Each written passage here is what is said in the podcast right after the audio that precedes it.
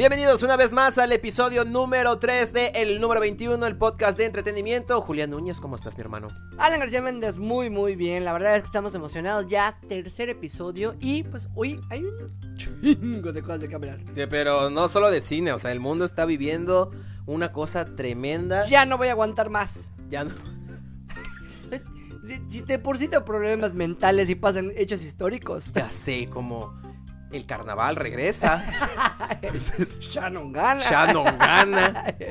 Pero aparte de eso, eso, de Shannon. Ah, y además se murió la reina Isabel II. y por si fuera poco, se muere igual el de Nanitos Verdes. Que se llamaba Marciano. Marciano. Tiene un apellido extraño, que de hecho por eso me acuerdo, porque tiene un nombre y un apellido poco común. Por eso no me acuerdo. A ver. Se llama Marciano Cantero. Marcia, Marciano Cantero. Que en paz descanse. Que, lo platicábamos también, ¿no? Qué curioso cuando falleces el mismo día que una figura importante. Ahora la muerte de la, de la reina está opacada por la muerte de Marciano. Es que literalmente, bueno, ahora sí que podríamos decir que los que son fans del rock and roll sí lo sienten como algo extremadamente importante. Y sí es alguien que por muchísimas décadas ha estado vigente. Claro, pues todo el mundo está hablando de la reina, pero pues eso no le quita la importancia. Pero sí estaría mejor yo el día que me muera, así que... Ah, tal vez Doña Chabelita o Oh, no, que mierda, estoy deseando que se muera Doña Chabelita. Pero alguien no tan conocido. Para que por lo menos se, hable un poquito en Yucatán de la mía. Estaría bien que los reyes del carnaval le, manden sus condolencias a la casa real, ¿no? Ellos como reyes de carnaval. Hay de todo. Mi más sincero pésame a la, a la familia real. Pero eso lo estamos diciendo porque la reina del carnaval de Veracruz, de reina a reina, le dio sus condolencias. Sí, de hecho tengo el tweet. Es que no me importa, lo voy a leer. Hay, hay de todo, los, white chickens que, que, han estado publicando que, que estudian en, colegios británicos y pues por eso se sienten mal. Que bueno, que creo que es algo así. Bueno, yo lloré para cuando murió Chespirito. Chespirito, pero. Ah, claro, digo, pues igual bueno, algo así. Es, ajá, sí es algo como más cultural, honestamente. O sea, para mí Chespirito, porque sí era muy importante. Yo hice muchos shows del Chavo del Ocho. En tu crecimiento estuvo, o sea, formó parte de tu desarrollo como consumo, o sea, como manera como de Como consumo y como personaje que lo actuaba igual. O sea, no entiendo esa parte. Pero, o sea, pero también estamos hablando de una figura política demasiado importante. O sea, es como, es una persona que estuvo 70 años en el poder. 70 años. 96 años. Casi, casi. Creo que su esposo se murió a los 99. Sí, y no tiene mucho que falleció, si no estoy mal. Que de hecho es muy famoso como la cara del señor que estaba como muerto en vida en, su, en su carruaje, no sé dónde estaba. Pero sí, pero bueno, la reina de Veracruz, la actual reina del carnaval de Veracruz, este, posteó. Jerimoa. Como reina del carnaval de Veracruz, le deseo que descanse en paz a la reina Isabel II. No se preocupe, Inglaterra, en Veracruz todos estamos bien y la reina goza de mucha salud. Eso me imagino que es Edith, pero. Claro. El, el Don Mames. pues por lo menos el de Niurka, que Niurka igual fue así de. de ¿Qué? Nadie me avisó. Ay, puta. Nadie está en Inglaterra así de. No le avisamos a Niurka. Mi íntima. Ajá. O, como, o como los de Twitter, que yo estudié en un colegio británico. Tengo mucho respeto hacia la reina. Es que en general, bueno, al final de cuentas todos queremos opinar, todos estamos diciendo algo y nosotros de hecho lo estamos haciendo al respecto porque pues es un suceso muy fuerte. Sí, pero yo no estoy sufriendo porque tomé clases de inglés, sé exactamente qué, qué se siente. Yo tengo mi certificado de British Council. ¿Estás bien? ¿Te pegó la nota? Give me a minute, please. Qué mierda somos. no, pero la verdad es que al final de cuentas, sí es algo que, si de por sí se han hecho series, películas al respecto de todo lo que es la familia real, ahora obviamente van a venir más biopics, van a venir más cosas y sí tiene una conexión con el cine. Sí, por supuesto. De hecho, no me sorprendería que en estos tiempos la serie de The Crown, que por cierto paró producción por lo mismo que falleció la reina, y la última película no sé si era película o serie. Te imaginas a los actores así, llámese mi guion. Puta, se muere. Exactamente. ¿Te imaginas? Que de hecho la, la, la, actriz que interpreta a la reina Isabel II es, La de Harry Potter. Exactamente. La que era la... La, la profesora... No me acuerdo. Eh, la, la, la, hija de perra de, de, de Hogwarts. La directora. Que están esta serie, The Crown, y la de Lady D que protagoniza esta chica estuvo en Crepúsculo, que siempre se me va su nombre... Kristen. Kristen Stewart, pero no es serie. Eso fue la. película. Fue la película. Exactamente. de hecho estuvo nominada. Exacto. Exactamente. No me, no me sorprendería que ahorita pues, sea un buen momento como para que. Que la vuelvan a lanzar a plataformas y, de todo un poco. Exactamente, como cualquier auge. Pero bueno, este. pues, fuera de- del tópico de broma, pues obviamente es una pérdida bastante, pues importante, ¿no? Estamos hablando de la reina que estuvo 70 años en el poder y vivió muchas cosas históricas. Y eso es otra cosa, güey. ¿Cuántas cosas no se está llevando esa mujer? ¿No? ¿Cuántas cosas no supo? ¿Cuántas cosas no... No sé, no, no, no dijo que sí, cuántas cosas no ¿Cuántas no aprobó, planeó? no planeó o fue cómplice o fue o sea, ella parte literalmente de... vivió una guerra mundial. Sí. Y estuvo como Y vio a, o sea, vio a Hitler, ya sabes, o sea, conoció, a- bueno, no, sé si lo conoció, pero pero sí tuvo que, y, y así, literalmente Sí, que a haber interactuado, etcétera, o, o- o cosas que tuvieron dentro de su familia decisiones con el mundo. pandemia, guerras mundiales, COVID, o sea, un- una cosa, la verdad es que sí. O sea, cuando te lo pones a pensar y reflexionar, sí es como algo bastante importante lo que fue. Sí, la porque era, una de las figuras más importantes que literalmente estamos hablando de cuántos presidentes han habido Como en, lo- en 30 los, presidentes, 70 en- presidentes. en los países, exactamente. O sea, es el, ya pues ya vimos a, a Peña Nieto, a Cedillo, a este, no sé qué. Y ella seguía siendo la misma. Es correcto. Pero bueno, descansa en paz, este, en una sincera pues, condolencia, ¿no? Nosotros como, como reyes de- del hogar, ¿no? es la reina del hogar. Como la reina del hogar, una sincera... Pues sí, al final Pésame. de cuentas, puede ser que, que sí este tema le pueda afectar. Por ejemplo, yo tengo un amigo que es británico claro. y la parte cultural sí les puede. O sea, sí, Sí, es así claro. de que eh, es mi reina y toda su vida ha vivido con esa idea de, de es la reina y ahora, ¿qué vamos a hacer? Porque literalmente, como que el sucesor dice: A veces es "Puta, otra cosa, todo el enamo-". mundo odia a Carlos y yo la neta no sé por qué. O sea, eh, había escuchado Ah, pues como por que... lo que le hizo a Dianita. Bueno, también. O sea, Ah, sí, qué tienes bueno. toda la razón. Y aparte, Camila Parker, o sea, la que fue la. No tengo nada en contra de, de, de, de las situaciones. Yo igual he sido. eh, o tal vez. O tal vez. ¿no? Córtale, córtale. Sin embargo, yo no me quedé con ningún reino. Pude, pero no quise. Pude, pero. Me ganó la humildad. Oye, pero. La que acabó siendo su casa chica, ¿va a ser la reina? O sea, técnicamente. Sí. Tengo entendido que va a ser ya la reina de Inglaterra. Que sabes que La que bien? vieron con los ojos de. Sí, de la Fuchi, tú, la otra, maldita. La ¿Sabes Camila debe estar acariciando a su gato así de. "Oh". ¿Sabes qué sería tan cagado? Que por ejemplo, ahorita ya, ya, o sea, Carlos es el rey. Digamos que es un rey interino. No significa que sea un rey interino, pero vamos a ponerlo así para que tengamos contexto. Todavía no pueden nombrarlo de manera oficial porque tiene que pasar un luto. Cuando pase el luto, que puede ser entre meses y años, puede ser uno o No, dos creo que va a años. ser más rápido. Probablemente, pero a lo que voy es que te imaginas que este brother también se petatee porque está grande. Pues el hijo igual. sería- Está grande. Tiene 75 años, si no estoy Sí. mal. O sea, también está grande, entonces imagínate que se petatee. Pero bueno, ya eso es otra historia. Este, ahora sí, comenzamos así comenzamos con el cine. con las noticias de cine también esta semana hubo Pues bastante es que- movimiento. Oye, ya saben que al final de cuentas, oye, no hemos dicho cuál es, cómo se llama el episodio del día de hoy, señor García Méndez. Oh, este episodio se llama Pues ya tuvimos el Cine de la Regia. El cine de Santa Julia. este se va a llamar Cine Pudor y Lágrimas. Que para los que no nos han escuchado anteriormente, pues saben que cuando estuvimos buscando el nombre queríamos algo muy mexicano. Y dijimos muchas opciones que obviamente no se quedaron, pero después decidimos que sean el nombre de cada episodio. Es corrupto. Ahora sí que este programa se llama episodio número 3, Cine, Pudor y Lágrimas. Y comenzamos las noticias de la semana que también estuvieron bastante Pues estuvo tranquilo, honestamente. O sea, sí estuvo como bastante tranquilo y fue un día que Estuvo, pero de, de momento explotó. Ajá. Exactamente, O sea, porque... prácticamente, perdón que te, que te No, interrumpa. no, no me interrumpes. de lo que viene siendo hasta el domingo, no habíamos tenido casi noticias. Nada, o Y sea, una re- primera imagen de la nueva este, adaptación de Hellraiser. Lo No- que había, iba a pasar con el Disney Plus, pero pues ya teníamos el contexto del Disney Plus de ahí. Ajá. Pero ya teníamos todo ese contexto, ya sabíamos que venía Pinocho, etcétera, etcétera. No Nominaciones como- a los semis. Ajá, el, ah, el nuevo cortometraje, la, la nueva serie de Cars que a nadie le importa. Que se supone que esta serie como que tumba todo lo canónico que es la teoría de Pixar. ¿Por qué? La neta no lo sé. Pero se supone que esta, que esta serie como que lo destruye todo. Y obviamente es una serie que nadie pidió. Por cierto, el otro día estaba, fui al cine a ver Nope.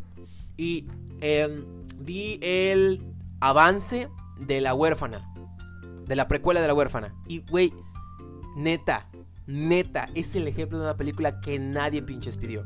¿Te, acu- te acuerdas que antes hablábamos de eso? Deberíamos de conservar la, la sección de, Sí, de de películas, películas cosas que o nadie series pidió. que nadie pidió. La huérfana es exactamente. Porque aparte es de esas películas, o bueno, de esos adelantos que te cuentan lo que pasa en la maldita película. Ah, claro, Detesto vas a ver esos todo. adelantos. Sí, por supuesto. O sea, nada más me va a contar qué pasó al final y cómo se escapó. Porque evidentemente se escapó. Porque hay otra película. Entonces, y como. aparte porque está basado en hechos reales. Ajá, uno, dos. O sea, sí se ve más grande la morra. Es lo, que, es lo que yo digo, supuestamente es una precuela, se ve más grande. Mucho más grande. O sea, no es como que exageres, pero o sea, si ves la primera película, sí dices.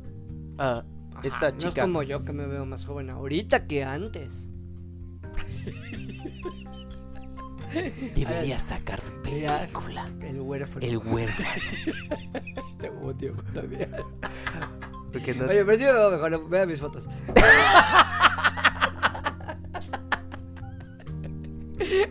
¿Por qué todo tiene que ser que hablemos alrededor de ti? Todo se tiene que Modestia tratar de ti. Modestia aparte. Así, en mi, podcast, en mi podcast, hablemos de mí. Pero bueno, vamos, vamos a tener que ver esa película como plat- para platicar un poco de eso y obviamente para darnos la razón, porque obviamente mi ego me, me llama a ver esa película y decir, esta película no la necesitaba, la voy a borrar de mi memoria.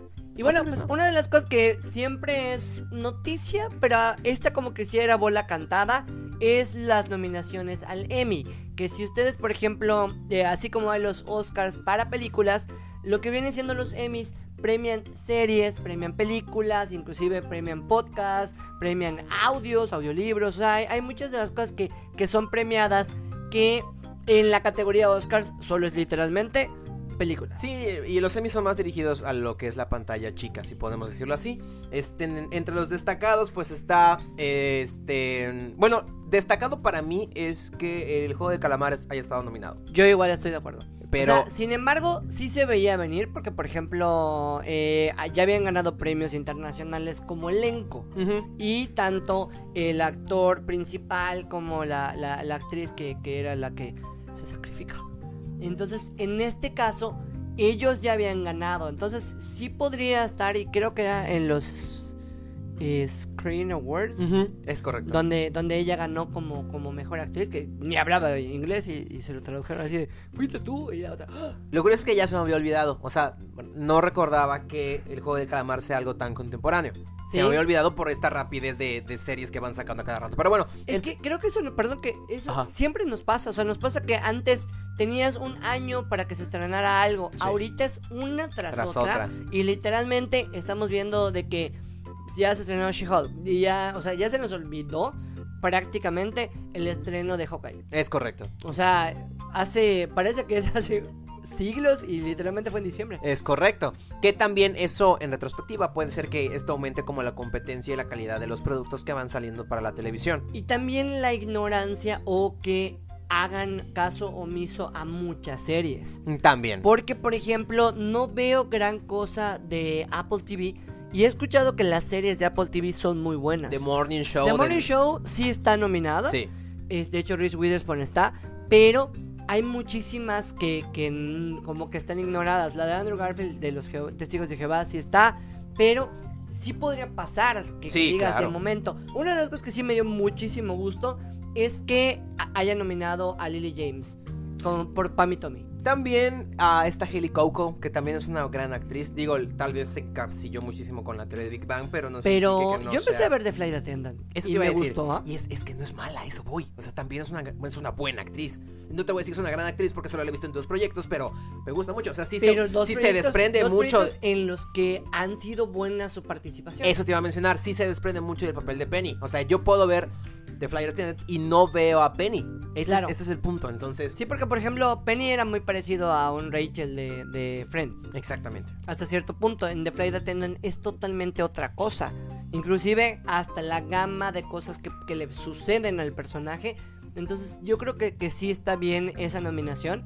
Y la de Lily James, desde que la ves, se ve un trabajo actoral. Bastante. Porque estás viendo a Pamela Anderson. Es correcto. Es muy correcto. Y la verdad es que ¿Y, es y una. cómo no nominaron al pene de Sebastián Stan? No lo sé. Ll- ¿Llegaste a ver la...? Sí, claro.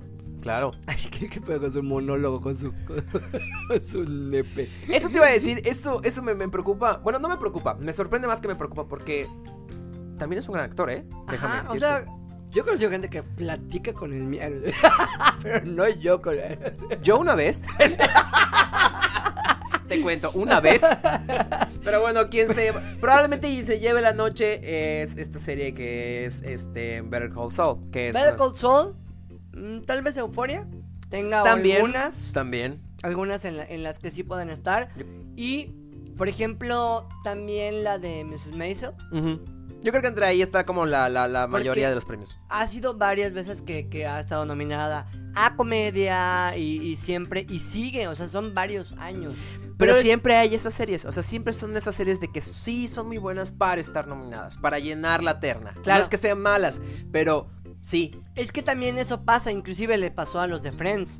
Que era así de que a ver quién, A es- ver que quién. a ver quién se lo gana este año. Exacto. O que literalmente se- todos están nominados menos tú, ya sabes. Exactamente. Y con series de tantos años como por ejemplo Breaking Bad o todas que duran unos 5 años o bueno, en el caso de Friends 10 años, pues sí sería un poco injusto que no los nominen cuando es bueno el trabajo que hacen. Además de que la serie de Better Call Saul tuvo su, o sea, tuvo su pausa, estuvo inmerso en ciertos rollos, entonces también el, el rollo mediático la puede ayudar bastante y le puede dar un push importante para que sea la ganadora, pues, la- de la mayoría de los premios de los. Y al, y grado que mucha gente ya la está poniendo entre una de las mejores series de la historia. y que, que- que algo va, que- que que va a la par con este Con Breaking Bad, y con, con El Camino. O sea, también lo importante de, de saber escribir una buena trama y desarrollar bien este universo que se puede con- contemplar así, esta saga de, de- o esta trilogía, si lo quieren ver así, de, de- de- del universo de Breaking Bad. Que eso es muy bueno. O sea, la neta es que pocas historias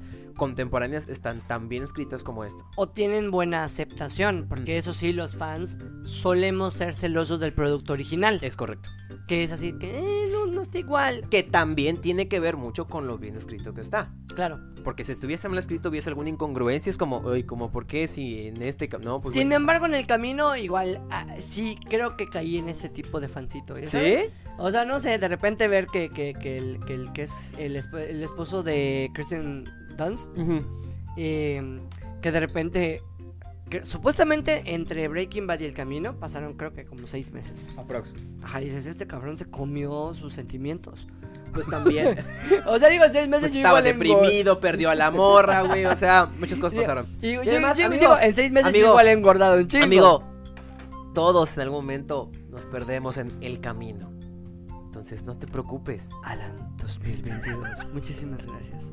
Pero bueno, si Todos saber... nos perdemos en el camino. Pero da- da- dame un tiempecito para, para procesar esa. Oye, una muerte y tus frases. Yo no puedo con esto. Dos muertes. Dos muertes. Y Bueno, tres. El papá también Y tus de... frases. Oye, por cierto, saludos a, a Elmercito. ¡Ay, el buen Elmercito! Un abrazo, mi hermano. Que nos están mandando mensajes a través de Instagram. Y pues, ya qué bueno que nos escuchas. Y obviamente, pues un abrazo. Que igual es- él es, es uno de los actores que, que estuvo con nosotros en Saladín. Y también Jeffrey, que nos mandó mensaje que no lo voy a leer. Yeah. O sea, que lo acabas de... Ah, no puedes leer el mensaje. No, o sea, dijo, ya, bésense. Ya lo, ya lo dije. Ah, pues, es que tiene... Ya está bien. Bueno, ay, vamos a un breve. vamos a una breve pausa. Porque nosotros nos debemos a nuestro público. Entre más aplausos, menos ropa. Un abrazo a los dos y qué bueno que nos están escuchando. Para más información de las nominaciones de los premios Emmys, pues vayan a la página de Julián Niños MX y van a encontrar más información. Oye, y hablando de chismes calientes, eh, ustedes ya lo habrán visto, pero tal vez no tengan el contexto completo de lo que, por qué Harry Styles escupió a Chris Pine. A Chris Pine ustedes lo podrán ubicar porque salió en Mujer Maravilla, porque igual estuvo en Star Trek, es como que el güerito... Que por cierto, creo que hoy o ayer fue día de Star Trek, no estoy muy seguro. Sí, Creo que eh, fallé como trekker, pero creo que hoy o ayer fue día de Star Trek. Así que larga vida y prosperidad. ah, A la- no, bueno, a todos menos a la reina Isabel. sí. No, igual a ella también. Bueno, sí, en el otro mundo. Ahí Oye- nos, nos volveremos a encontrar. Ah, eso bien dice Alex Lora, ¿no? ¿Qué? Que Las piedras rodadas se encuentran. exactamente. Exactamente, por eso ese, ese no se ha muerto todavía. Ah, ok. Pero bueno, Pero ya vamos a hablar de, de lo que viene siendo Harry Styles, que ahora sí, una amiga publicó así de, ¿qué le pasa? O sea, como, ¿por qué? ¿Qué siente de estar escupiendo? Y yo así de, lo dejaría que lo haga. Te soy muy sincero. Yo, yo si no fuese por, por la expresión de Chris, No pasaría como, como si lo hubieran escupido. exactamente. Sin embargo, sí se ve una acción. O sea, si ustedes ya vieron el video, lo habrán visto en TikTok. o Sí, lo vi como de tres plata- ángulos distintos como para Ajá. analizar el pex. Como cualquier plataforma, existe un algo raro. De por sí, la pregunta sería, ¿lo está haciendo el elenco con conciencia de que queremos publicidad y la gente va a ir a ver la película por lo que está pasando? ¿O realmente se llevan de la chingada así de, de ofrecemos un gran ambiente laboral? Exactamente. El ambiente laboral, ¿no? Que, que, deja, bueno, dentro del ambiente laboral, pues tiene su historia que sí tiene bastante chismecito. Este, Olivia Wilde, que es la directora, eh, primero había elegido a eh, Shia LaBeouf Shia LaBeouf. y obviamente a Florence, ¿no? Para protagonizar esta película. Luego se dio a conocer que Olivia despidió a, Shi- a Shia porque Tenía problemas con Florence. que porque es un actor de método y y empezó la a hacer un- trataban. Ay, perdón. y que la trata no, pero no no pues no no, no, no, Que no la no, tratar así. No se disculpe, pero se me coló Lolita ya. La... Y yo, es que la trataba mal güey, yo soy muy sentimental. Y Dos muertes y que le tra- me maltraten a Flores. no No puedo, con soportarlo con eso. ¿Cómo? No me habían dicho. No me dijeron. Entonces, despidieron a este chico LeBoff y luego Olivia terminó este, pues, la relación a las pocas semanas. Y después de eso fue captada con Harry Styles. Pero, perdón que, que así dentro de medio de eso, Ajá. Shia LaBeouf eh, pone un video en el que Olivia le está pidiendo que regrese a la producción, en donde prácticamente se desmiente esta parte de que era porque él había tenido un problema con Florence. Exactamente. Después, gente del staff que ya sabía que Harry iba a reemplazar a LeBoff, este, tenía cierto favoritismo. Y había como ciertas acciones que también se cuestionaban con respecto a la relación de Harry y Olivia. Entonces, no, no Olivia. O sea, en primer lugar, Harry ella, Flores. ella dejó a su pareja por, por Harry Styles. se- o sea, estamos en un supuesto. Ajá. Ajá, o sea, pero dentro de lo que viene siendo... Yo no lo veo bien o mal, porque Ujú. te digo, al final de cuentas yo creo que las relaciones no deben de ser eternas. Eso, ajá. O sea, en lo personal, está bien de que, bueno, pues si ya una relación terminó y quieras conocer a alguien, adelante, ¿no? Es correcto. La bronca de acá es la frase de no comas o no cagas, no cagues donde comes. Exactamente. Que O sea, es lo que hizo ella, porque inclusive el hecho de que Harry Styles, si supuestamente son dos protagonistas, y gane el doble que Florence Pugh, esto es lo preocupante. Que Florence se quiso quejar varias veces, pero no pudo porque Olivia les hizo firmar un acuerdo de confidencialidad para que pues nadie se nadie pudiera hablar del proceso de grabación. Entonces, si ella hablaba, iba a ser un pedo, porque alguien tuvo que haberlo dicho, entonces se habría roto este pues este pues este contrato. Sí, el acuerdo. de- O sea, no, no, no pueden expresar de ni cuánto ganaron, ni qué fue lo que pasó, porque pues todo está firmado. Sin embargo, yo creo que Florence, eh, a pesar de que sí es, es buena en alguna de las cosas que, que hemos visto, siento que está demasiado sobrevalorada. Sí, la verdad es que bueno, o sea, es el no le hemos vi- ajá, no le hemos visto como algo fuerte, ¿no? Como para decir, wow, o sea, porque está como en mucho fo- foco, ¿no? O sea, sí está, o sea, está guapa. Sí, está guapa, y no actúa mal, quieras. pero no hemos dicho, no manches, es como esta actriz que tiene No que hemos estar... visto como Scarlett Johansson o como alguna de las, por ejemplo, no sé, inclusive Natalie Portman, que nos han Ex- demostrado la gama de personajes que pueden hacer. O inclusive no te vayas lejos, alguien que tal vez no tiene tantos personajes, pero ha demostrado toda su gama, es eh, Anya Taylor-Joy. Exactamente. Uy, qué, gran actriz, por eso, por cierto, ¿eh? Qué gran actriz. Este, el descontento de, de esta chica Florence se comienza a hacer notar muchísimo cuando, eh, pues le piden no, no, bueno, ella pide no hablar mucho de la película en las entrevistas. Eh, De hecho, prácticamente dijo que no iba a participar en lo que era todo lo que es promoción de la película. E inclusive Olivia Wilde dio las declaraciones de que Florence Pugh no iba a estar porque ella estaba grabando la segunda parte de Dune. es correcto. Y de repente llega la perra. Con permiso. Con permisa. Con Exactamente. permiso, vengo a, a- a desmentir todo. Claro, y obviamente eso fue lo que dijeron. Y en la cara de Olivia, ya sabes, así de que yo estaba así como que en, en señora de ¿qué pasó? Qué perra. Oye, ¿qué pasó? ¿Por qué? Además, hablando de caras, güey, Chris Pine empieza a hacer caras cuando Harry Styles comienza a hablar durante una entrevista en Venecia. Olivia también revela que Florence no va a asistir para nada relacionado con la película. Y en la Este, ovación que le dieron a la película, a, a- a Olivia, la que no se paró fue la Florence. Es. Así También Harry Styles se mantuvo lo más lejos posible de la, de la directora y... Yo y creo que igual ya terminó esa relacioncita. Podría ser, aunque... Aunque a, a pesar de eso sí se les veía como... O sea, como si hubiesen hecho como un team Harry y, y- y Florence. Y Florence. Yo creo que sí. O sea, yo creo que sí Florence pudo haber estado molesta con la directora, no con Harry. ¿Me explico? Porque, o sea, no es culpa de Harry que gane un chingo, ¿me explico? O sea, es como, esto lo de- determina pues, la producción y la dirección. Sí, porque al final de cuentas Harry Styles no tiene tanta tanto eh, experiencia actuando, pero sí tiene un gran nombre a nivel internacional. Es correcto. Por One Direction o Direction, como le quieren llamar.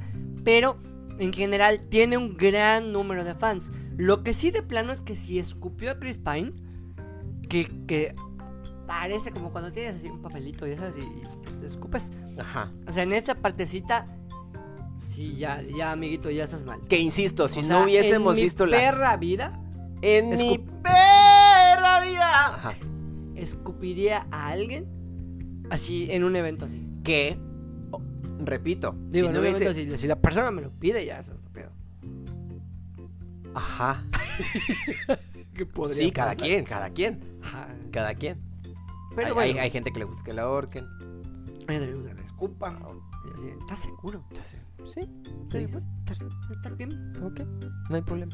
Pero bueno, lo que voy es que si no hubiésemos visto la cara de Chris Pine, o sea, mirar hacia abajo y luego reírse, eh, no, no hubiésemos como contemplado La eso. la expresión fue de chingado chiquito pendejo. Güey, déjate de esa expresión. La expresión que tuvo en todas las demás entrevistas y en el festival, ese güey es como si se le hubiese zafado un tornillo. O sea, neta pasó de, de estar feliz a estar serio, a estar triste, a estar harto. O sea, hacía unas pero aparte, muecas, ¿qué pedo, pero con, muy cañón. ¿qué pedo con el look de Brad Pitt, Ethan Hawke y el de él? Que es el mismo. Que a Brad Pitt se le ve muy bien, déjame decirte. claro, a Chris Pine no me encanta cómo se le ve. No, yo creo que no. O sea, no sé si por su- no sé, no sé mucho de esto, pero tal vez por su tipo de cara no le queda. Hay que preguntarle así si hueso. ella así, sabe. parece un güero, un güero insípido. Con su pelo corto parece un güero culo. Exactamente. Pero bueno, este, esto empezó a crecer muchísimo, se hizo viral, a tal grado de que hace poco empezaron a salir eh, como noticias de la gente, de los agentes de Chris Pine y de Harry Styles, donde no, o sea, no pasaba nada, no había ninguna discusión. Desmintieron que supuestamente lo, lo- lo de la gente fue una mamadota. O sea, perdóname la expresión, pero que supuestamente porque se dio cuenta que sus lentes no eran los que él había pensado. Exactamente. Además, ojo, vamos a aclarar una cosa. Quiero desmenuzarlo muy bien porque, ojo, los agentes o el agente Chris Pine y Harry Styles dijeron que no tenían ningún problema Harry Styles con Chris Pine. No mencionaron nada de Ah, la directora. Que ahí donde se rumora también que Florence no volverá a participar en ningún proyecto y tipo de promoción de la película ni con la directora por lo mismo. Pues al final de cuentas yo creo que sí les está funcionando que se hable de la película, pero por ejemplo con las críticas les fue muy mal. Sin embargo, esta parte de las críticas, ¿te acuerdas que lo hemos platicado Sí, claro. anteriormente? Muchas veces te lo puedes pasar por los tanates porque tú ves una película y te gusta aunque la crítica haya dicho que es mala. Es correcto. Eso suele pasar que, le- que los críticos dicen algo, pero a la gente le encanta. Es correcto. O sea, y un ejemplo es un Rápido y Furioso. O sea, ese tipo de películas que dices, ah, el crítico o la crítica no la aplaudió, pero ¿cuánto? En el aire, weón. En Ajá. el aire. Exacto, y, y la gente la va a ir a ver y va a llenar todas las salas cuando salga Rápido y Furioso 2800. O sea, Que también tiene sentido que estén aprovechando lo, lo mucho que están, o sea, la polémica que hay entre eh, de la película con el cast y con la dirección, para que no se hable tanto de lo mal que le está yendo en las reseñas y en las críticas. Que bien dices, puede ser una buena película, este, pero a la gente no le gustó porque puede estar aburrida, puede estar lenta, por N cantidad de cosas. sí, estás, estás- estás desviando la mirada hacia otra cosa. Sin embargo, Que a la vez te, da- Sí. te hace ir al, al cine, porque puta, oye, como que se están peleando, pues a ver qué pase. a ver si se ve. en A ver si se ve en la pantalla, a ver si a se ver grabó a ver su si lo escupe. pleito. Exactamente. Entonces, esta es una fórmula que puede funcionarles para bien o para mal. Y bueno, una fórmula que ha funcionado, pero creo que ha sido un poco excedida. Ajá. Eh, sin embargo, no en todos los proyectos aplica. Es la inclusión. O sea, ha funcionado porque considero que eso nos puede dar una oportunidad a los actores, a cualquier tipo de persona a hacer diferentes cosas. Inclusive me dio mucho gusto ver que en la película de Yalitza Aparicio, que literalmente si no hubiera sido por la inclusión, Yalitza no hubiera tenido el éxito que tiene. Y, por ejemplo, ahorita, pues ya va a protagonizar una película, e inclusive el, el actor campechano que sale en, en Wakanda Forever. Ah, Tenoch Huerta. Ajá, no, no, no, el Mike. Ah, el otro chico, sí, Sí. es cierto. Él es coprotagonista de, de Yalitza. Sí. Ah, ok. Entonces, bueno, el punto de esto es que ahorita están atacando a dos producciones grandísimas por lo que viene siendo la inclusión. Es correcto. Una de ellas es House of Dragon, que no le ha ido tan mal en esa parte porque supieron justificar muy bien que el personaje, que lo, lo- lo platicamos anteriormente, eh, sea como que de color oscuro, pero siga siendo un Targaryen. El actor es Steve Toussaint, Toussaint y eh, interpreta a Co Corlys Velaryon, si no recuerdo, así no mal recuerdo. Así que en los libros se supone que no hay una descripción física de... sí Solo de decían de su cabello, pero no decían de su tono de piel. Exactamente, y porque tiene sangre valeriana, pero pues nunca dijeron que era de blanco, de negro, Pero de verde y así. Yo de ocioso empecé a ver los, los, los fanmade y era un güero precioso, ya sabes. Porque era de descendencia valeriana y en los libros eso sí te lo explican. O sea que los valerianos, o sea, la sangre real de los valerianos, si quieres verlo así, todos son blanquitos y güeritos y bonitos. Exacto. Pero Y- bueno, se entiende, se adaptó bien. Este. Y en la, y en la adaptación de, de lo que viene siendo El Señor de los Anillos de Peter Jackson, prácticamente todos los que vienen siendo los hobbits, los elfos, eran igual unos güeritos preciosos. O sea, era- eran güeritos de ojo claro y ya sea que no, pon en el caso de los elfos todos eran güeros. Inclusive a Orlando Bloom le, le pinta su pelo. Mm, Y cuando vimos que Orlando Bloom no era rubio, dijimos, ¡ca! o sea, era desde allá, ¿no? Y en el caso de los hobbits eran de cabello castaño, pero todos eran blanquitos con ojos claros. Es correcto. Además que salió en otro tiempo. O sea, yo creo que más. Yo creo que no es tanto el problema de qué tan, entre comillas, forzada se puede haber una inclusión en estas adaptaciones. Porque, porque al final de cuentas son eso, adaptaciones. Sí, pero en este caso, bueno, yo ya vi las dos. O sea, ya vi eh, House of Dragon. Y como es un personaje que yo no tenía la menor idea, Ujú. realmente a mí no me afectó el color de piel, aunque en las fotos cuando lo promocionaban sí decía, ay, van a salir con su tontería. Ya sabes, ya, pero tienes que darte la oportunidad de ver la serie y te das cuenta que no, no están haciendo como que algo extremadamente forzado. Y del otro lado vi lo que viene siendo Rings of Power y hay un personaje que es un elfo que lo hace un puertorriqueño. Es correcto. Y le ha caído un hate que la gente le manda mensajes de odio así a sus, a sus redes de manera personal.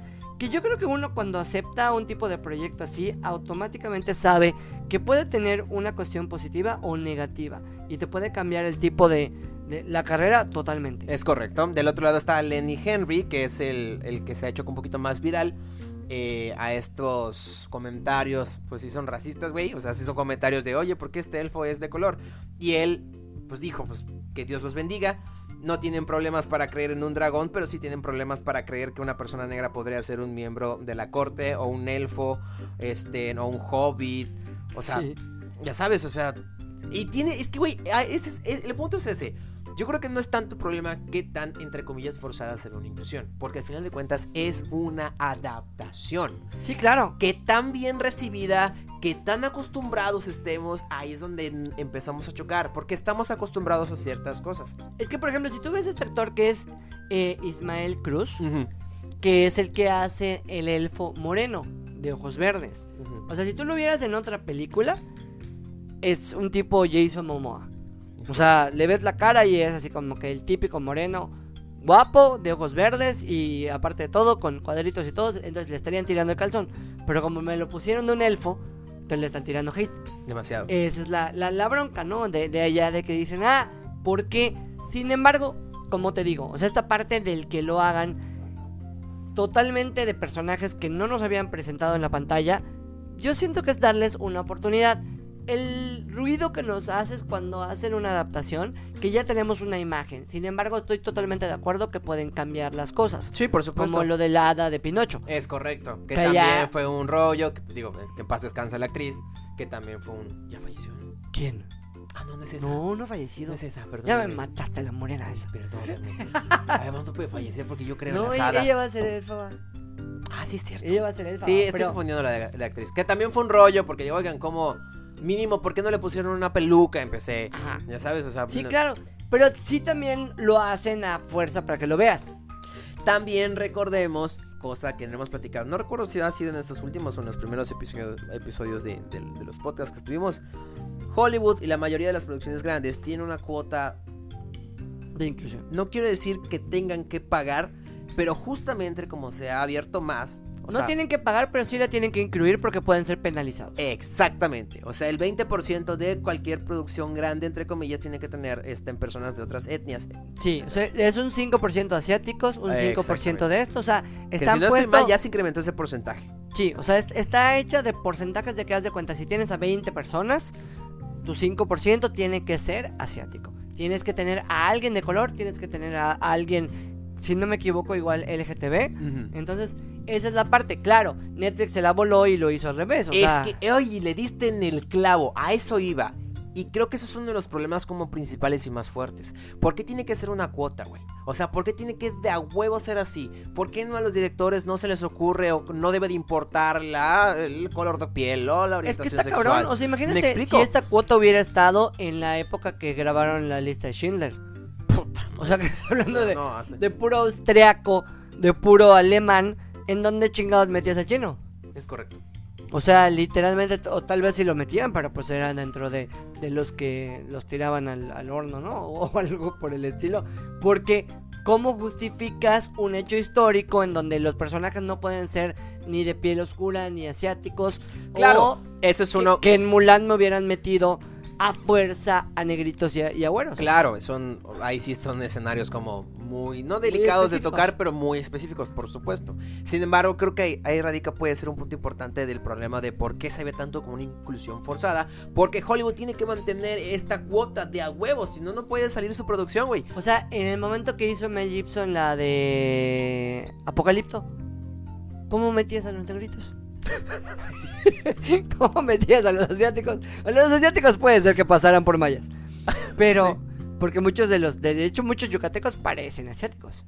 Demasiado.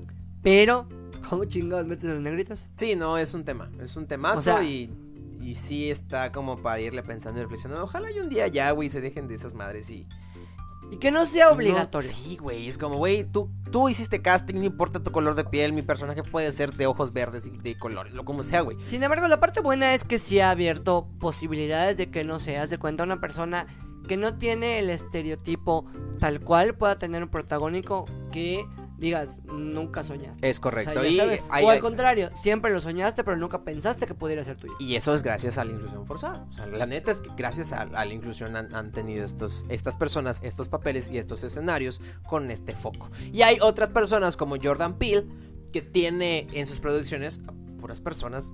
¿De acuerdo? Exacto. Y no hay ningún Y problema. nadie dice nada. Porque exactamente ese brother también lo hace. O sea, también lo hace a propósito. Es como, güey, el cine está lleno de blancos. Y sí, Voy a hacer cierto. todo así. Y muy palpable. Ni siquiera le voy a decir está justificando nada porque tiene mucha razón el vato, güey. Demasiada Pero razón. una de Y las- las tres películas han sido muy buenas. Pero mira, una de las buenas. cosas que yo siento que, ok, ya están haciendo la inclusión forzada, pero acaban siendo los mismos tres de piel oscura, los mismos tres chinitos que vemos en todos lados. Eso también. O sea, si no, por ejemplo, la, la que va a ser la maestra miel de Matilda es la que salió en James Bond y que posiblemente sea la próxima 007 y es la que salió igual en... eh, no, en Chip y Dale no es ella. Pero, o sea, literalmente es la misma persona que dices, ah, ¿para qué busco otra? Ajá, ahorita. Más adelante, porque estamos como en el hecho de, esta es una puerta, güey, que se está abriendo mucho más. ¿Me explico? O sea, ahorita sí puede ser como los contemporáneos y los rostros que estás viendo porque son de cajón. Pero más adelante, amigo, si todo sale muy bien, veremos nu- nuevos rostros. Ay, ojalá, véame, sígame. Véanme. Oye, y un, un rostro Ay, hablando que- de rostros conocidos. no le peguen. ¿De quién vamos a hablar, Alan? De Brendan. Brendan. De mi George de la ex- selva. ex- ah, me la ganaste.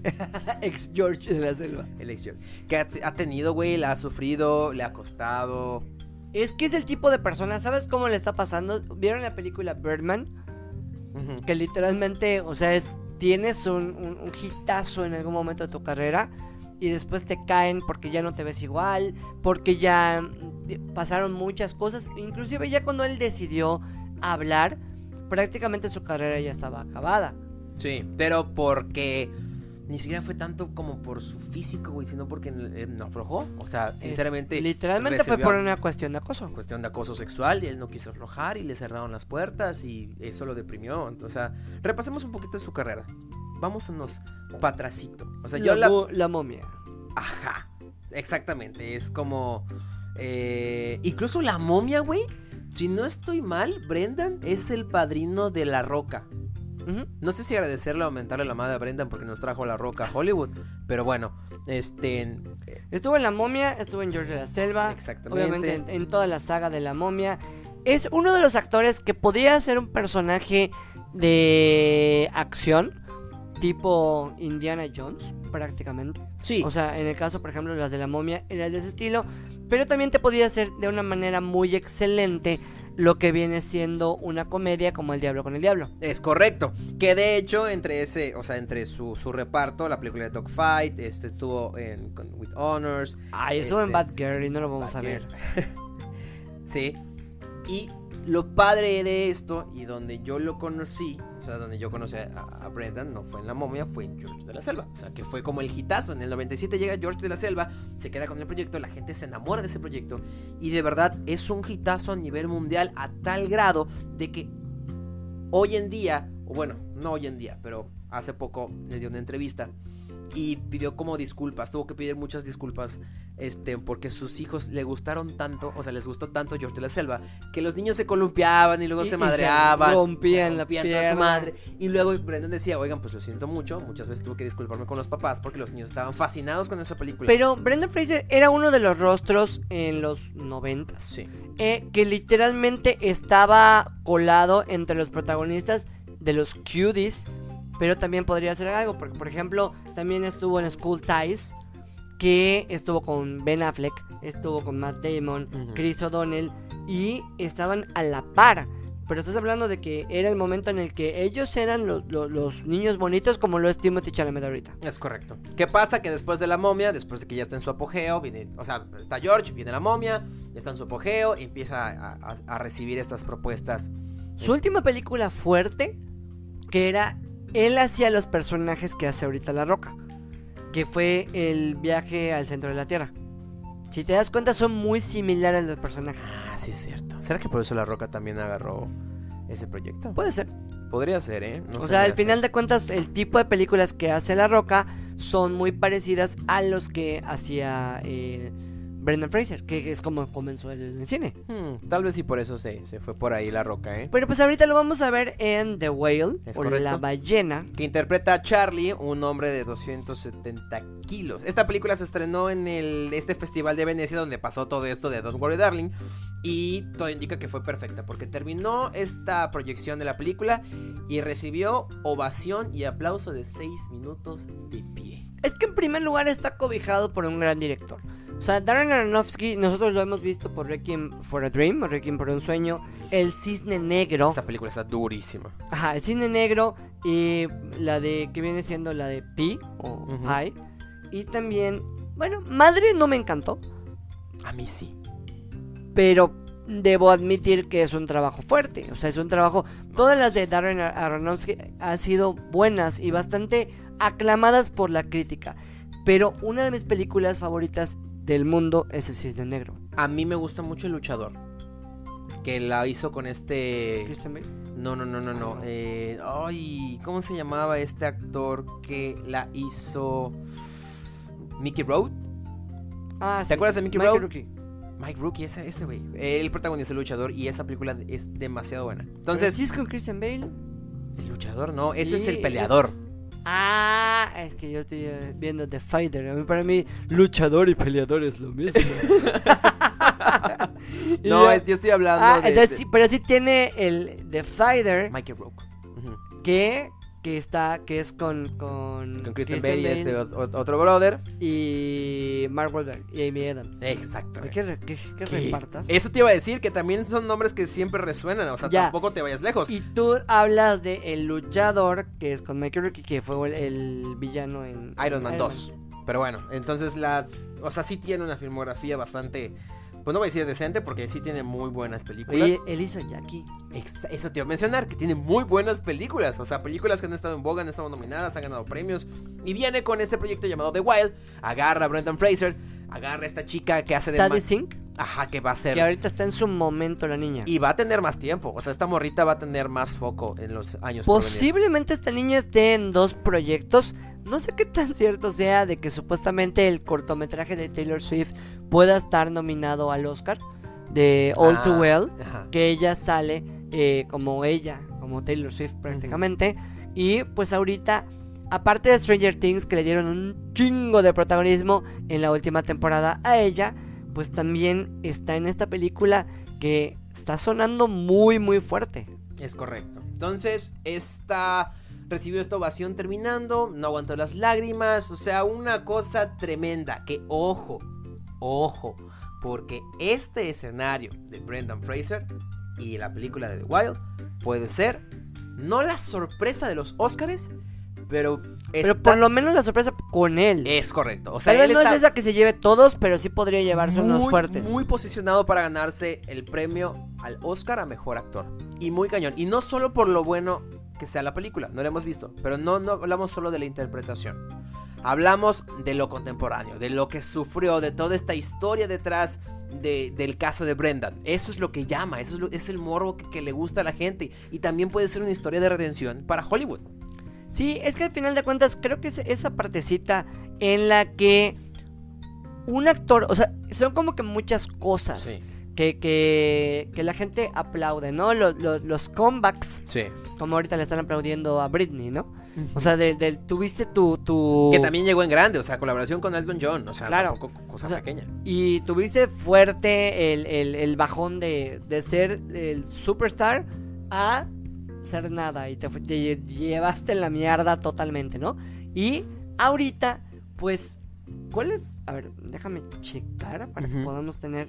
Pero los últimos proyectos de Brendan Fraser... Ha sido Doom Han sido- Patrol, o que sea, pero han sido con con, con- igual de películas, han sido con los directores. Sí, es correcto, es correcto. Que de hecho yo volví a ver a Brendan en Doom Patrol, que él hace la voz de, o sea, del robot, de Robotman.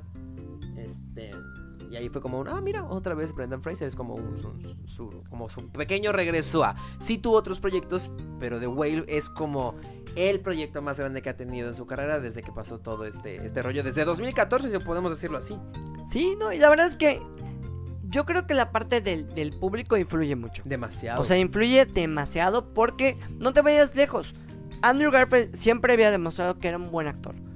Pero con todo el auge que tuvo en las redes sociales, entre Spider-Man y Tic esta vez ya le dieron todos los reconocimientos, o la gran mayoría, que se ha merecido. Que ojo, nosotros decíamos que Andrew Garfield pudo haber ganado este en el mejor actor el año pasado.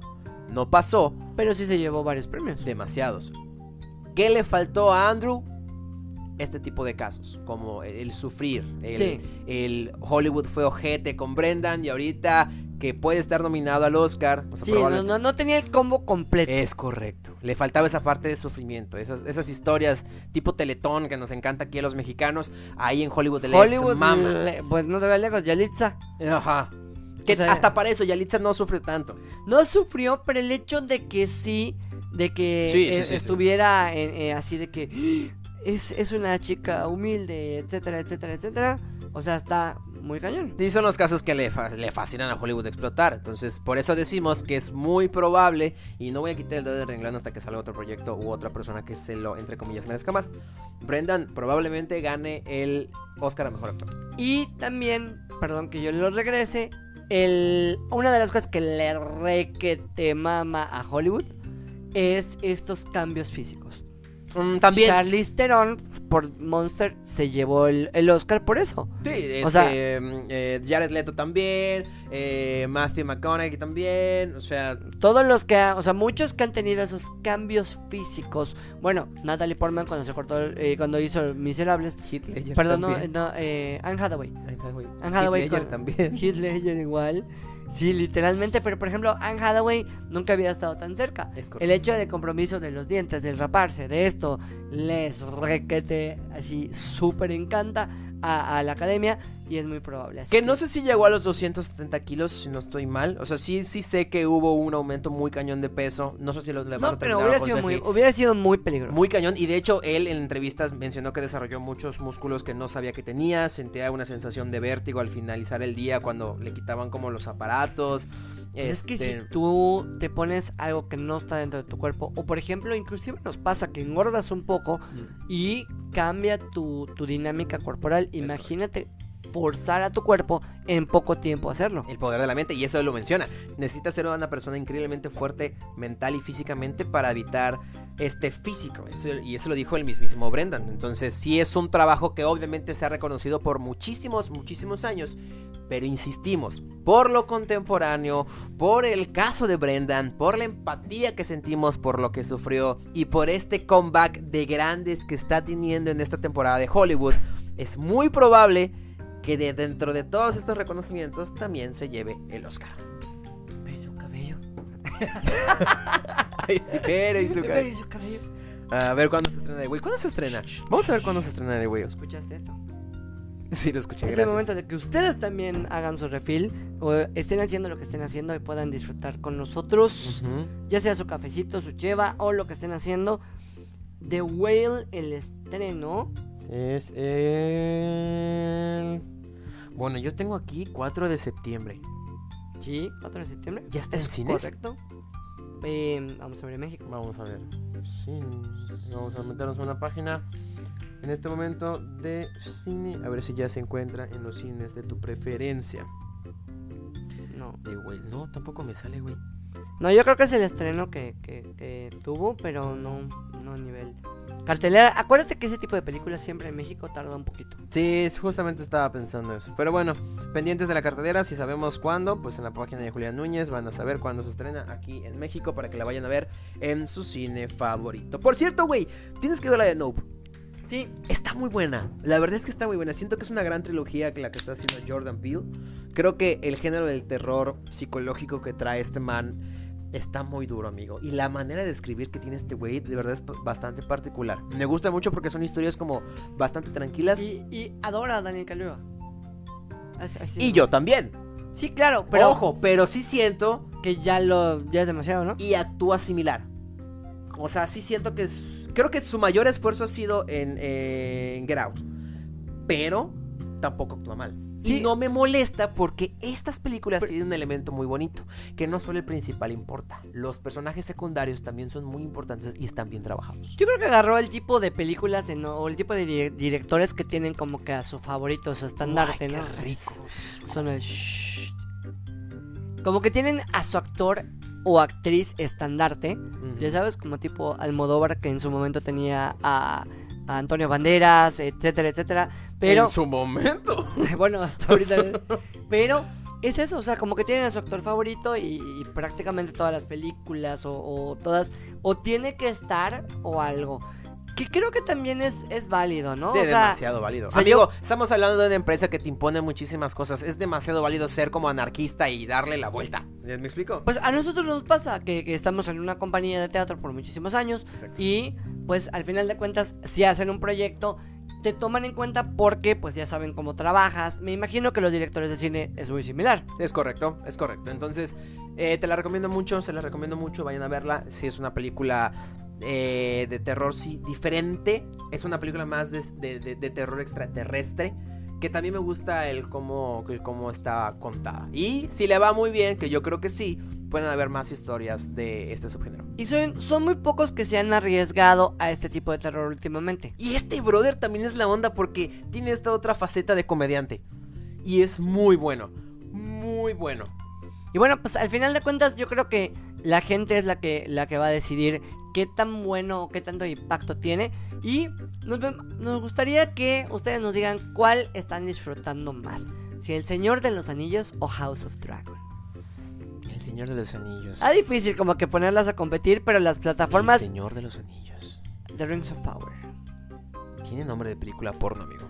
The Rings of Power. El Señor de los Anillos. Es que si lo dices así. Está mejor en inglés.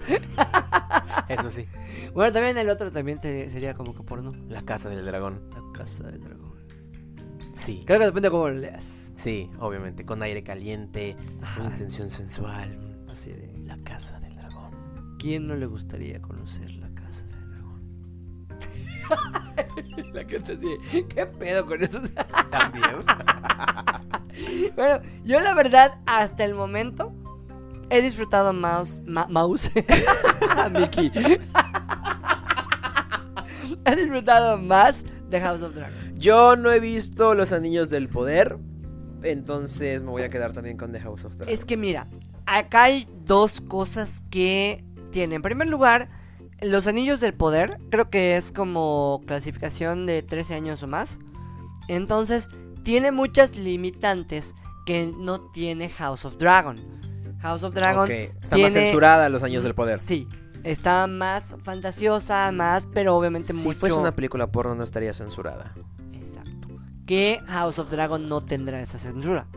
No, claro que O sea, ni siquiera en la, en la parte sangrienta, ni en la parte sexual, ni en la parte que viene siendo lo que comentábamos en, el- en el podcast pasado, ¿no? De, de que les valió dos kilos y pusieron que el rey, si es necesario, se tiene que casar con una niña de 13 años. Que del otro lado, si no estoy mal, amigo, eh, Los Anillos del Poder es la producción, creo que más cara que ha salido para televisión. Tiene un presupuesto mucho más grande, o sea, ha invertido mucho más grande que, que lo que se está invirtiendo en Que The era House lo of que te iba a decir. La parte que tal vez le faltaría a House of Dragon es esa parte de inocencia y fantasía que a mucha gente le encanta.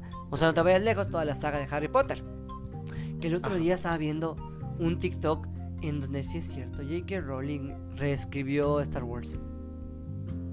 J.K. Rowling reescribió esto. Wow, ¿y cómo por? Pues de qué se trata Harry Potter y, y Star Wars?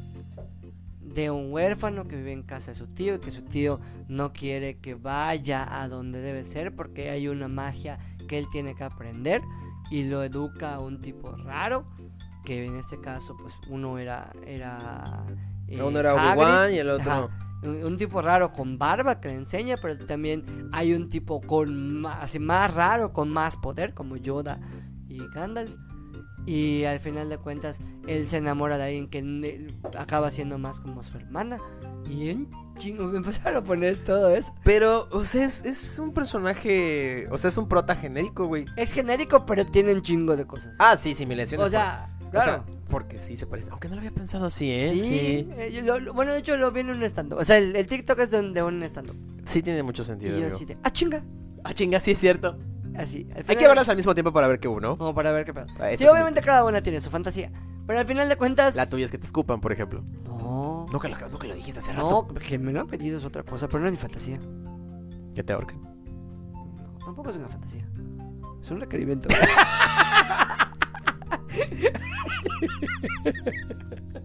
La gente que escucha este podcast va a decir, ¿qué pedo con ese vato? Todo es chisteado, todo, todo es broma, todo es broma. es un requerimiento. Oye, para tener datos duros, este, en mil millones de dólares ha costado la Mil es- millones de dólares. Dios. mío. ¿Por qué no me Ojalá, o sea, ojalá. y- ¿Tiene efectos visuales chidos? Sí, Ah, La verdad es que sí, desde el primero. Debe y valer la no, pena. no se ven chafas. O sea, no, no, no se ve chafa el- desde el primer episodio. Bastante bien. Actuaciones. Actuaciones no me han encantado. Por ejemplo, la de la protagonista que, que hace de Galadriel joven. Ah, no sé, como que le, dan demasiada fuerza, obviamente. Y siento que como protagónica. Y hay una que prácticamente. eh, no, no he llegado muy lejos, ¿ah? solo, solo he visto dos episodios. Pero hay una hobbit que es, hace cuenta, blanquita, de ojos claros, cabello rizado y su mejor amiga es una gordita. Ok. ¿A qué te suena? Ah, A Frodo y Sam. a Frodo y Sam. Y así de, ¿seriously? No me pusieron poner. Y no yo, ah, Harry Potter. no me pudieron poner otra cosa. O sea, sin embargo, pues, se eh, lo escribió él mismo. Entonces, Oye, que de Los Anillos del Poder también es una precuela, ¿no? También pasa muchos años es antes de los muchísimos años antes. acontecimientos del Hobbit. Sí, claro, de hecho te van a, a- a contar la historia de Sauron cuando él estuvo conquistando, etcétera. Ok, conquistando anillos. De hecho, para la, es para la creación de los anillos, ¿no? Sí, Ok. De ok, cómo para se- que tengamos como, como, como el contexto de. Va, perfecto. Pues yo me voy a dar la tarea de ver el Los Anillos del Poder y tú vas a ver Nope. Va. Perfecto, Perfecto. ya está pactado. Y bueno, pues para los que son fans, ya para cerrar, los que son fans de Cobra Kai, ha tenido una aceptación de 100% por lo que viene siendo el fandom y se estrena este viernes 9 de septiembre. Ya la O sea, hoy, temporada. hoy, Sí. Hoy 9 de Ya- septiembre se estrena la cuarta, quinta temporada. Es que estamos grabando un día antes, por eso escucharon lo de hoy murió la, la, Ah, sí, cierto. la, la reina, pero pues también hoy que lo escuchen, se, se estrena la quinta temporada de Cobra Kai. Es correcto. También pendientes porque Netflix está sacando muchos animes, entre ellos Berserk, que es un gran anime, amigos. O Berserk, que es un gran anime, se los recomiendo muchísimo. Y pendientes de los estrenos que se vienen porque se vienen estrenos bastante buenos en plataformas. Sí, de hecho en Disney Plus, eh, por, por el Disney Plus Day, el día de ayer se estrenó Pinocho. Que Eh, esta sí iba para pantalla grande, pero no. Que también ha recibido muy malas críticas. Demasiadas malas críticas. Pues es un copy-paste. O sea, que, Eh, sí, que muchas veces nos quejamos de eso. Que queremos eso cuando, lo, cuando nos lo cambian. Pero pues yo todas las imágenes que he visto han sido un copy-paste exacto de la original. que, que, que también es como lógico. O sea, Disney está sacando, está haciendo dos cosas. Uno, renovar sus historias clásicas, tipo El Rey León, Blancanieves, La Sirenita, Pinocho, para las nuevas generaciones. Y sacar nuevas historias. ¿Me explico? Dentro de esta renovación, pues hay ciertos cambios. Entonces Claro. tampoco esperen algo como muy nuevo. Entiendan que muy probablemente estos contenidos no son para ustedes, son para la gente más pequeña y más joven para que cre- para que a la larga todos digamos, o tres generaciones digan, yo también vi Pinocho. Sí, claro, es que si tú, por ejemplo, le pones a un niño ahorita de 5 años la animación de Blancanieves antigua, a los 3 minutos se va a levantar. Es correcto. Además sea- está este síndrome que por ejemplo tú a tus hijos o por ejemplo yo a mis hijos no tendrías como la noción de ponerle Pinocho si no fuese porque está saliendo en el cine. Exacto. Eres más de ponerle tipo Paw Patrol porque son cosas que están en boga y son contemporáneas y Y, son que nuevas. que el niño lo idiotiza, o sea, lo- lo, Exactamente. Entonces Disney a decir, oigan, pues los clásicos son buenos, enamoraron a una generación, ¿por qué no enamorar a la siguiente generación? Por eso esta renovación de, de historias clásicas. Sí, porque al final de cuentas no es lo mismo que veas, como, como dijimos, un 2D, a que veas ya al pececito precioso en 3D. Ah, Mira qué bonito. Exactamente. etcétera, etcétera. Y también que estamos, es importante recalcar que estamos hablando de la versión de Disney, porque existe una versión de Guillermo del Toro, que esa sí ha tenido mejores reviews. Sí, y la verdad es que ese sí me llama la atención. Demasiado. Y bueno, pues ya nada más la última, que si quieres para que cerremos con esto, pues ahora resulta que nuestro buen Omar Chaparro va a ser el Joker, pero el Ah, Joker mexicano. Es correcto. Una vez más, sacándole dinero a Batman, que es el héroe, por muy poco debajo del hombre araña, que es de los dos héroes que más se venden, que más generan mercancía y lana en todo el mundo. Siguen exprimiendo el personaje y ahora van a sacar una versión que está inspirada en... Digamos un Batman... Pues es un Batman, ahora sí que no contemporáneo, antiguo. totalmente más antiguo, porque estamos hablando de que es un Batman que vivió en la época del Imperio Azteca. Exactamente. Y le pasa lo mismo. Su papá, que era eh, uno de los, de los je- jefes del Imperio Azteca, es asesinado. Por un conquistador español y ahora Yowali, si no estoy mal, se llama este protagonista. Yowali Cuatl. Ajá, escapa a Tenochtitlán para pues advertirle a Rey Moctezuma y a su sumo sacerdote del, del de Yoka, que es el Joker, que es este peligro pues inminente. Entonces, para grosso modo, el, el guasón va a ser interpretado por Omar Chaparro. Y la verdad es que, a diferencia de muchos haters, yo sí le daría una oportunidad. Y eso que el Joker es mi personaje favorito. Yo también. Y O sea- más por lo que acabamos de hablar, amigo. O sea, el hecho de que estemos hablando de las adaptaciones, que es una palabra que tal vez escuchemos mucho, pero muy probablemente no entendamos del todo. O y sea, aparte que Omar Chaparro, en primer lugar, no estamos hablando del mismo Omar Chaparro de hace 10 años. Mal que bien ha trabajado en cuestiones vocales, en cuestiones de, de lo que de toda su vida fue caracterizado en, en- en conducción, porque hacía buenas imitaciones y hacía buenas voces. es correcto. Aparte, ya ha trabajado un poquito en actuación, creo que sí le podría dar. Bien dirigido, podría estar bastante bien. No Y- te vayas muy lejos. Él es la voz de Kung Fu Panda. Exactamente. Entonces, en doblaje, yo creo que el doblaje es uno de los fuertes que tiene Mar Chaparro. Y como tú bien dices, amigo, con una gran dirección se puede hacer cosas demasiado buenas. Pues vamos a ver cómo, cómo nos van a, a sorprender, o tal vez no, con esto. Te soy sincero, sí se me antoja. Igual a mí.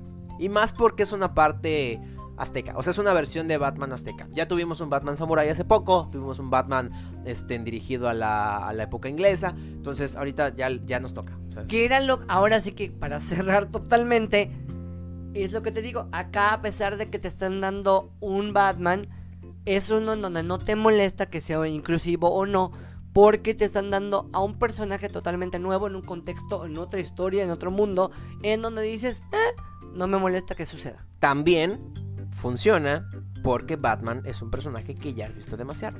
Por eso no te molesta, porque ya tienes a Batfleck, ya tienes a muchas versiones que te gustaron. Por eso cuando sale otra versión nueva, ahorita ya dices, ah, pues no tengo Es ningún como las de Rey León. Te pueden poner 80 mil versiones de Hamlet. y eso- Exactamente, exactamente. Y bueno, pues amigos, muchísimas gracias por escucharnos. Este fue el tercer episodio que la verdad, como ya saben, nosotros empezamos a hablar y podría du- durar unas mil horas esto. Y sin ninguna bronca hablamos de cine, pero pues el día de hoy le metimos del chismecito y de todo un poco. Gracias a los que nos mandaron saludos, gracias a los que nos han dado las observaciones de que, oye, pues estaría bueno que, que, pues, que si la música, que si esto, que si lo otro.